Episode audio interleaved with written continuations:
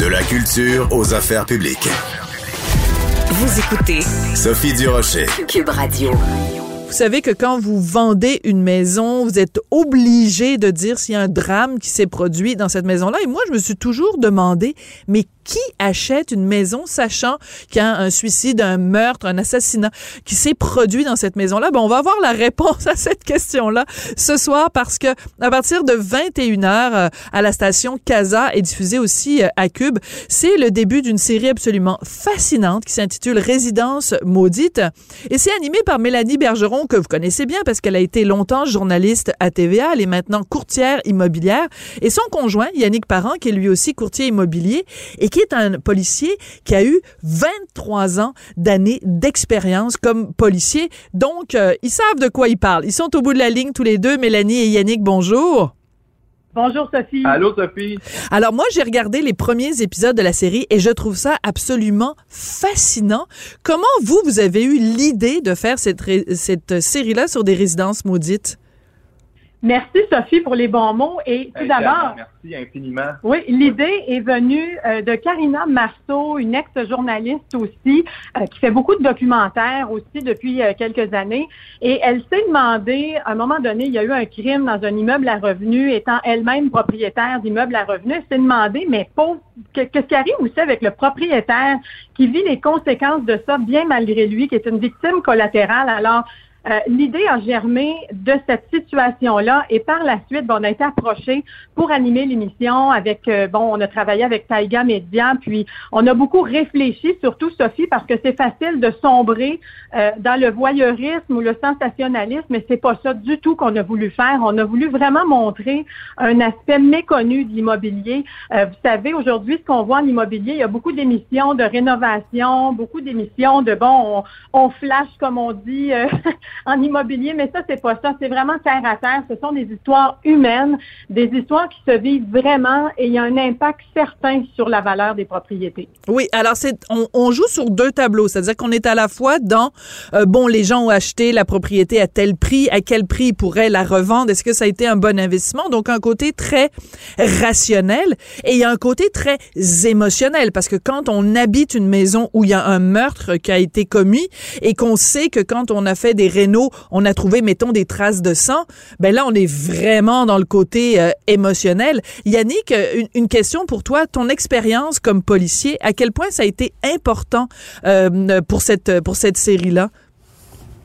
Ben, en fait, Sophie, d'être allé dans un contexte immobilier, voir ces propriétés-là, alors que moi, dans mon ancienne vie, j'y allais totalement dans des contextes de drame, de crise, et là, j'arrivais un peu ben, pas un peu, j'arrivais comme premier répondant dans les faits, hein. premier répondant avec une équipe de policiers, tout le traitement d'une scène qui, d'une scène de crime, par exemple, qui peut arriver dans une propriété. Alors là, dans la résidence maudite, moi, j'y retourne comme courtier immobilier, mais avec ce bagage-là qu'on a, moi et Mélanie.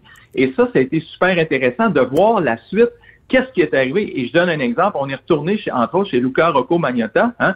Oui. On, qui est arrivé euh, dans cet immeuble à revenu-là. Alors, c'était un déploiement policier sans précédent quand c'est arrivé, cette, tragédie horrible. Alors, de voir là, plusieurs années plus tard comment les choses ont suivi, ben pour moi, ça a été comme euh, en fait la série sur Sunday. On ne peut pas demander mieux.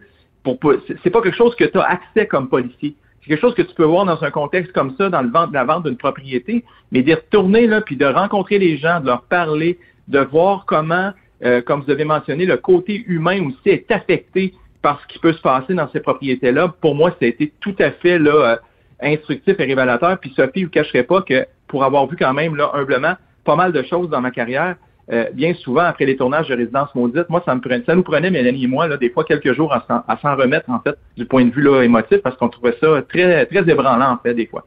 Ben, écoutez, moi-même, en le regardant, il y a des moments où euh, j'étais obligée d'appuyer sur pause parce que je trouvais ça euh, vraiment, ça vient nous chercher, euh, sans tout révéler. Mais à un moment donné, vous allez rencontrer des gens qui ont acheté une maison où une femme a été assassinée par son conjoint et dans la salle de bain, sur le pommeau de la baignoire, il y a encore des traces de sang. Est-ce que vous avez hésité à montrer ces images-là?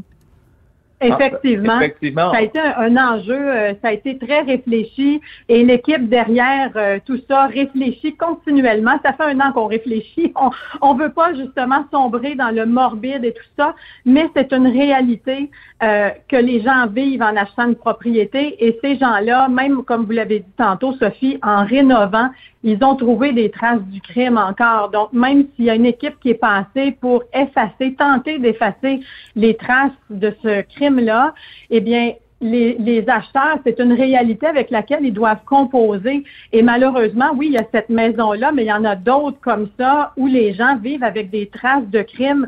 Par exemple, je pense à une autre propriété où la dame a vécu avec une trace chez elle pendant des années parce qu'elle n'avait pas le budget pour rénover. Alors, c'est, oui, ça a été une grosse réflexion. Est-ce qu'on garde cette scène-là? Est-ce qu'elle est coupée? Finalement, elle est gardée pour illustrer cette réalité-là. On, on l'effleure, mais oui, même nous aussi, euh, je pense que vous avez vu plus d'épisodes que nous. On se garde surprise, Ouais. mais euh, on a vu ce, ce, ce bout-là, effectivement. On- oui, on qu'il fallait, le montrer. Tu sais, Sophie, là, tu sais, il y a une réalité au travers de ce qu'on voit aussi, c'est que beaucoup de choses dans les maisons qu'on va visiter dans les résidences maudites sont, liées aux croyances et aux convictions des gens qui habitent maintenant ces maisons-là. Est-ce que pourquoi ces scènes-là ont été gardées dans la série? C'est qu'en fait, on va se rendre compte qu'il y a des gens pour qui ça serait impossible de vivre avec un, un- comme vous dites, là, un pommeau ou un, un robinet qui est encore là, un petit peu maculé de sang. Il y en a pour qui euh, vont faire abstraction de ça, ça les dérangera pas. Et ça, c'est la réalité euh, de chaque personne. Je comprends. de ses, de, de, de Mhm. ses valeurs, en fait. Et c'est pour ça que c'est important, je crois, qu'on puisse quand même aller là pour voir ce côté-là aussi. Oui, c'est-à-dire qu'en fait, si vous l'aviez enlevé, cette image-là, vous auriez tronqué la réalité. La réalité, c'est qu'au moment où on se parle, il y a quelqu'un qui vit dans une maison ou dans sa salle de bain, il y a des traces de sang d'une femme qui a été tuée pour son mari. Puis son mari, c'est quelqu'un de connu, là. Je veux dire, c'est Hugo Fredette. Donc, je veux dire, c'est une histoire qu'on a tous suivie. Puis là, de se dire, au moment où moi, je vis dans ma petite maison tranquille, il y a quelqu'un qui vit dans la maison où euh, Véronique Prince a été tuée. Donc, c'était important de le mentionner. On va écouter un petit extrait de la bande-annonce. Ça nous donne un petit peu une idée euh, de, de ce qu'on trouve dans Résidence Maudite. Le drame a eu lieu euh, À quelque part, ici, hein. là. Ça, ça doit être là. Regarde ça. Ah ouais, là, on voit les- clairement les, les coups de bélier dans la porte. Là. Est-ce que vous achèteriez, vous, une propriété dans laquelle il y a eu une tragédie, un meurtre? Dans le temps qu'on commençait à rénover, et le monde nous voyait rentrer, puis il nous regardait, tu sais, on voulait dire des extraterrestres. Ou exemple, une maison qui a appartenu à Maurice Momboucher. Alors, la maison de Maurice Mom Boucher, c'est tellement hallucinant. C'est un petit couple tranquille. Ils veulent avoir des, des enfants. Ils sont, c'est comme, c'est vraiment une maison bucolique. Là, ça, c'est vraiment spécial parce que c'est pas un drame qui s'est produit, mais t'as pas envie d'avoir, d'avoir la maison de Mom Boucher. Tu sais pas qui va venir sonner à ta porte. Ben c'est clair qu'au début, ils se sont posé la question, mais eux, ça les a jamais dérangés, hein, Yann? C'est plus leurs proches, en fait. Oui. C'est pour eux. Tu sais, Sophie, on a vraiment abordé des questions comme est-ce que vous avez eu, vous avez eu peur, on est que quelqu'un justement revienne sonner la porte. Est-ce que les gens vous ont demandé s'il pouvait avoir encore des choses cachées dans les murs, des choses Trouver de comme ça? l'argent ou quelque chose. Je peux vous dire une chose, Sophie, comme ex-policier, là, j'étais en charge des opérations pendant des années, là aussi euh, au niveau opération, puis dans, dans le cadre des enquêtes. Puis c'est faut le dire, hein, euh, Maurice Montboucher est un personnage qui était extrêmement flamboyant. Il représente toute une époque là, avec la guerre des moteurs et tout ce qui s'est passé. Alors de pouvoir aller visiter cette propriété-là avec, comme vous l'avez mentionné, des acheteurs qui ont vraiment là, euh, qui sont à mille lieues là, de quoi ça pouvait ressembler à l'époque, parce que c'était quand même un lieu qui était très surveillé. Les caméras sont encore présentes. Il y a une guérite. Euh, Son sergent d'armes motard demeurait en face. Son fils était pas loin non plus. Alors, c'était le, le village, là, un petit peu euh, du motard, là, le criminel. Mais Ouais. ce qu'il faut dire, Sophie, c'est qu'ils ont fait une bonne affaire, hein, ce couple-là. Oui. là. Ouais. Un terrain comme ça aujourd'hui, avec un garage quadruple, nous, quand on fait visiter des propriétés, les gens adorent les garages doubles, mais là, quadruple. Et on sait que l'ancien propriétaire avait beaucoup de moyens financiers, donc il a mis de la qualité dans sa propriété, mais justement, à cause de son nom, ils ont acheté la propriété à bas prix, puis aujourd'hui, même si elle vaut le double au moins, ils n'ont pas du tout l'intention de la revendre. Oui. Alors, je sais que quand on est euh, courtier immobilier, euh, c'est pas juste des chiffres. Hein. Une grande, grande, grande partie de votre travail, c'est la psychologie. Comprendre la psychologie du vendeur, la psychologie de l'acheteur. on n'achète pas une maison juste avec sa tête, on l'achète avec son cœur. Est-ce que après avoir fait la série, vous comprenez mieux ce qui se passe dans la tête de quelqu'un qui achète une maison où il y a eu justement un, mettons un meurtre. Est-ce que vous comprenez maintenant pourquoi quelqu'un va, va faire fi de ce meurtre-là puis acheter quand même la maison? Ben en fait, auparavant, Sophie, dans notre parcours de courtier immobilier, on a quand même vendu des propriétés où avaient eu lieu des suicides, euh, où on a dû, on a appris en plein contrat de courtage là que le, vendeur nous a appris que sa femme s'est enlevé la vie euh, dans le garage euh, à peine quatre ans auparavant, et nous on apprenait ça comme ça par hasard. et puis on a dû vendre cette propriété-là. Donc, il y a eu beaucoup de psychologie déjà à la base. Donc oui, on est allé plus loin dans résidence maudite parce qu'on a eu des cas assez extrêmes. Par contre, ça fait partie de la réalité. Donc, qu'on le veuille ou non, ça existe. Il y aura toujours des propriétés comme ça et c'est une réalité immobilière euh, avec laquelle on doit composer justement l'être humain, les humains qu'il y a dans une maison. Si vous saviez ce qui se cache derrière les portes, Sophie, euh, il n'y a pas juste le bâtiment, effectivement, il y a des humains derrière et toutes sortes d'histoires. Tu sais, Sophie, vous allez voir, peut-être que, je ne sais pas si vous êtes rendu là dans la série, mais on voit la maison là, de M. André Dallaire euh, Alain, excusez-moi, Alain Dallaire. Je l'ai pas vu celle-là, oui. Oui, qui a perdu tragiquement sa femme et sa fille là. Euh, euh, il n'y a même pas un an. Il n'y a même pas un an, en mars, en fait, 2021, qui a été assassiné, qui aurait été assassiné, il faut le dire, hein, par le suspect qui est toujours, c'est toujours une procédure qui est en cours présentement. Ben, écoutez, ce monsieur-là nous a ouvert la porte de, sa maison et les gens vont apprendre aussi à l'intérieur de la série que nous avons le mandat, Mélanie et moi, présentement, de vendre cette propriété-là dans laquelle est survenu euh, deux meurtres là, euh, crapuleux, sordides. Et je peux vous dire une chose, Sophie, là, la réalité terrain par rapport à ça, de vous parler de ce qu'on réalise, c'est très difficile. C'est très difficile, premièrement, euh, aussi de financer ces maisons-là avec les institutions financières qui vont avoir aussi des barrières à un moment donné parce qu'ils ont trop peur à l'impact sur la valeur de la propriété. Ah oui. Résidence maudite va montrer un côté, en quelque part, quand même très lumineux pour certaines personnes qu'on va rencontrer, mais il y a quand même un côté sombre qu'on voit très peu, mais qui est tout à fait réel et qui existe. C'est très compliqué. Là, c'est pour ça qu'on a des invités, euh, comme par exemple un évaluateur pour nous parler de la dévaluation de ces propriétés-là. On a amené un avocat en droit immobilier. On a parlé à Guy Ouellette aussi pour bien oui. de Mom Boucher, ça apporte une toute autre couleur. Qu'est-ce qu'on a trouvé dans cette maison-là lors des perquisitions? Donc, on, on ratisse assez large, on garde l'essence même euh, de l'être humain derrière, mais Alain Dallaire, entre autres, pour revenir à ça, nous, on a juste envie de le prendre dans nos bras. C'est ça, ça va au-delà d'une vente de propriété. On l'appelle pour avoir de ses nouvelles, on l'encourage. C'était les funérailles d'ailleurs euh, vendredi, donc étape qui n'a pas pu vivre avant vendredi dernier en raison de la pandémie. Alors, cet homme-là, au-delà d'un vendeur, c'est devenu, on a un lien particulier euh, avec lui parce qu'on vit ces choses-là avec lui et ces étapes-là avec lui. Donc oui, ça, ça dépasse vraiment ce qu'on a fait auparavant. Oui. Alors dans le dans le, la série, vous nous montrez par exemple, euh, on se souvient évidemment des crimes horribles de Paul Bernardo en Ontario là qui avait euh, kidnappé, violé et assassiné des jeunes filles. Ben cette maison-là, elle pouvait pas personne pouvait imaginer aller vivre dans cette maison-là. Donc la maison a été détruite. Mais c'est rare quand même que des maisons comme ça sont détruites. Habituellement, elles sont elles restent là puis là il faut les vendre. Et justement dans le cadre de, dans le cas de la maison où euh, Hugo euh, Fredette a euh, assassiné sa, conjointe. Ben les, propriétaires, ils disent que il y a comme, ils sentent comme une présence. Et même, vous avez des gens qui sont des spécialistes dans les nettoyages de scènes de crime, qui retournent sur place et qui disent, on a comme le sentiment que il y a quelqu'un qui nous dit qu'il faut pas rentrer dans cette pièce-là. Ça, on est quasiment dans le surnaturel. Est-ce que ça vous a surpris cette partie-là, Mélanie et Yannick?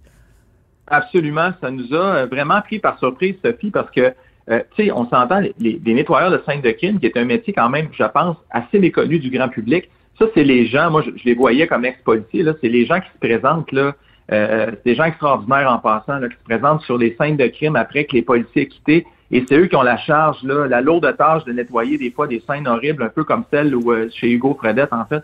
Et que ces gens-là, très terre à terre, nous disent, écoutez, là, on était incapables de descendre de- dans le sous-sol, d'aller plus loin.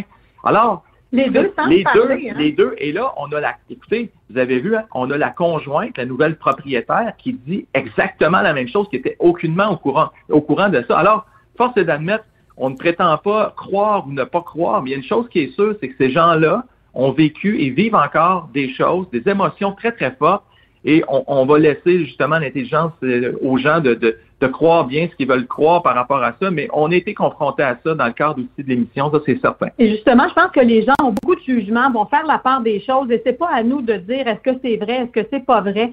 Parce que dans la réalité immobilière, il y a beaucoup de gens qui nous parlent des énergies d'une maison, qui disent avoir euh, euh, vécu avec des entités. Ben nous, on n'a pas à dire est-ce que c'est vrai ou est-ce que c'est pas vrai. On l'expose parce que c'est une réalité à laquelle plusieurs personnes croient. Donc, qu'on ne croit ou pas, on le montre, on ne juge pas et les gens pourront en faire leur propre interprétation. Mais ce qui est spécial justement dans cette maison-là, c'est que personne s'était parlé avant.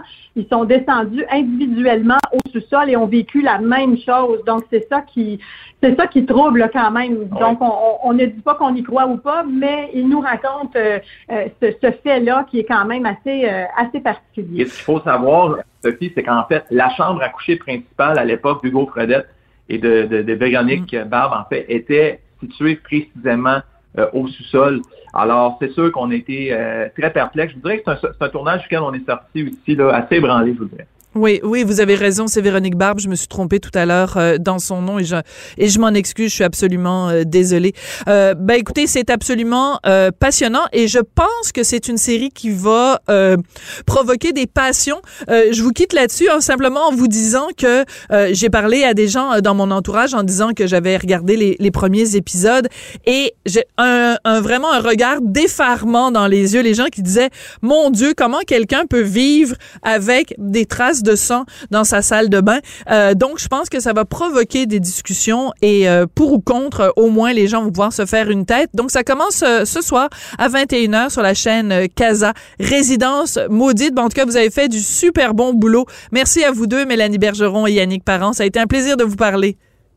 Merci Sophie pour nous aussi. Merci, puis on est bien fiers, hein, c'est un concept qui est purement québécois. Donc, euh, bravo, merci beaucoup, Sophie. Ah, mais quelque chose me dit qu'il y a d'autres gens qui vont reprendre le, le, le principe parce que c'est trop, euh, c'est trop une bonne idée. Merci beaucoup, Yannick. Merci infiniment. Merci, Mélanie. Au revoir.